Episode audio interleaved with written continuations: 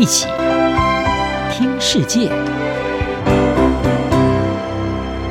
欢迎来到一起听世界，请听一下中央广播电台的国际专题报道。今天的国际专题要为您报道的是普里格金人生谢幕，普亭将如何改造瓦格纳？俄罗斯佣兵组织瓦格纳集团的首脑普里格金，八月二十三号在一场飞机失事当中丧命。他的戏剧性人生以震撼全球的方式落幕。距离他发动未遂兵变只过了两个月，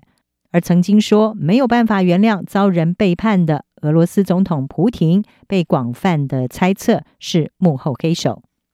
俄罗斯八月二十七号宣布完成遗体的基因比对。确认普里格金是这一场空难的罹难者之一。普里格金的左右手，包括负责营运瓦格纳佣兵集团和担任军事总指挥的乌特金，以及负责财务的切卡洛夫，都命丧于这一场空难。普里戈金已经长眠在他的家乡圣彼得堡的一处公墓，丧礼全程低调，但是维安戒备森严。难以忍受被这位昔日亲密盟友背叛的普廷，最后并没有前来送别普里格金最后一程。专家们关注普里格金去世之后，群龙无首的瓦格纳集团将会面临什么样的命运？这个准军事集团和商业帝国是不是仍会存在？以及如果莫斯科决定让它继续存在，会由谁来领导呢？智库东方圈的创办人以及主席沙波奇金纳，他向法国国际新闻频道法国二十四台分析，瓦格纳的未来有两种可能的状况。沙波奇金娜认为，一种可能是俄罗斯当局会对瓦格纳这个品牌进行改造，他的战士会被整编到俄罗斯的正规军当中。但是原先的庞大业务，包括在非洲有巨大获利的矿产和能源这些业务会被保留，而另外一个可能是瓦格纳这个品牌得以续存，并且可以继续的招募新血，但是俄罗斯会指定一名领导人。英国皇家联合军事研究所的资深研究员佩雷拉，他也认为瓦格纳会面临被改造的命运。佩雷拉告诉英国广播公司 BBC。瓦格纳可能会受到某种程度的改造，但是瓦格纳的整体营运可能会继续和普里格金生前领导下的方式大致相同。他说，这个组织未来可能会以另外一个名字继续存在。他已经证明了他有能力适应和变形。而他补充说，瓦格纳不只是一个组织。他说，我们还要把它看作是一套生态系统，看作在非洲拥有众多利益的一条九头蛇。俄罗斯之所以会极力的保持瓦格纳的业务，是因为这个集团是俄罗斯至关重要的赚钱机器。尤其在非洲，它借由向非洲领导人提供安全保护，换取开采黄金这些资源的权利，其中大部分的获利是直接的进入了俄罗斯的口袋，是俄罗斯发动侵略行动的重要资金来源之一。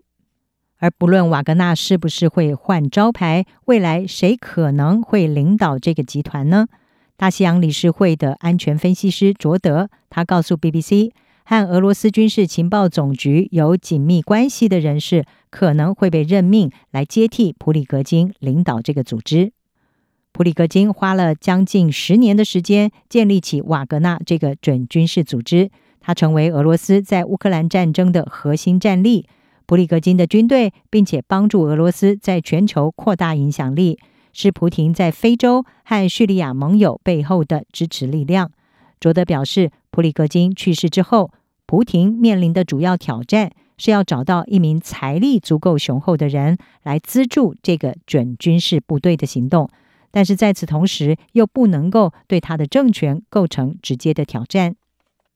卓德他说：“俄罗斯当局要尝试找寻新的金主，因为即使瓦格纳有优秀的指挥官，但是呢，金钱在这当中很重要。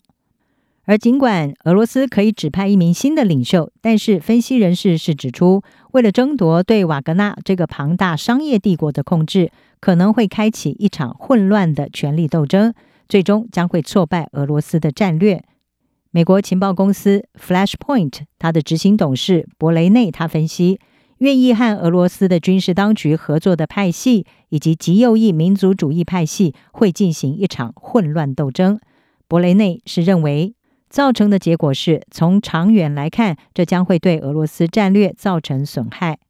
专家并且指出，如果最后证明普廷对普里格金之死负有责任，除了显示普亭愿意对任何形式的异议进行残酷镇压之外，也暴露出他的弱点。英国智库皇家联合军事研究所的研究员，并且写有《俄罗斯在非洲》这本书的作者拉马尼，他是分析，这显示出普亭的一个弱点，因为他现在需要使用武力来镇压这些极端民族主义者，而他之前曾经通过将这些人纳入自己的联盟，来拉拢和安抚这些极端民族主义者。